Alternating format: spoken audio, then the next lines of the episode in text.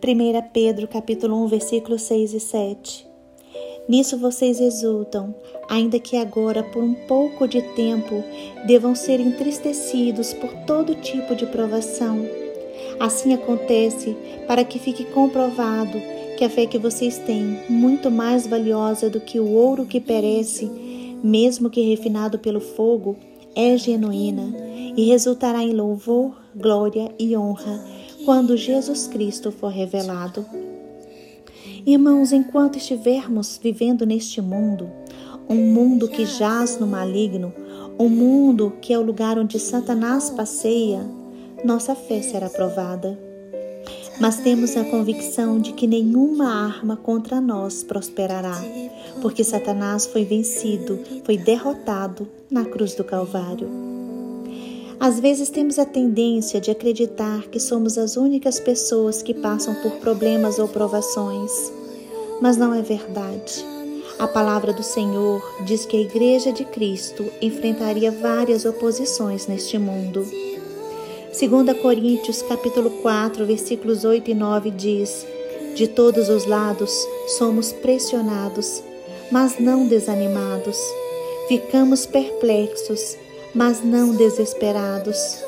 Somos perseguidos, mas não abandonados, abatidos, mas não destruídos.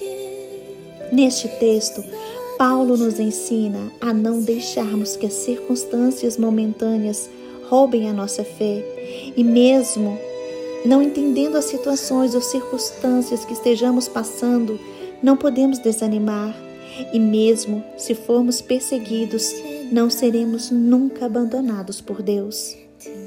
O Salmo 34, versículo 19 diz: Muitas são as aflições do justo, mas o Senhor o livra de todas. Hoje, deixe Deus escrever uma nova história para você, um novo capítulo em sua vida. Não permita que nenhuma situação ou circunstância separe você do amor de Deus. Acredite na Bíblia e declare a Bíblia, declare a palavra do Senhor como realidade, como verdade em sua vida, mesmo em meio a circunstâncias que pareçam contrárias. Mantenha-se firme, as coisas vão mudar, sua vitória vai chegar, as bênçãos lhe alcançarão, pois por meio de Jesus Cristo somos mais do que vencedores. Salmo 91, versículo 2 diz: Direi do Senhor, ele é o meu Deus, o meu refúgio, a minha fortaleza, e nele confiarei. O Senhor vai lhe trazer restauração. Ele vai fazer o impossível acontecer em sua vida. Ele está mudando a direção da sua vida. Apenas creia, creia, tenha fé, porque as promessas do Senhor irão se cumprir. Seus sonhos vão se realizar. Seus projetos vão se concretizar.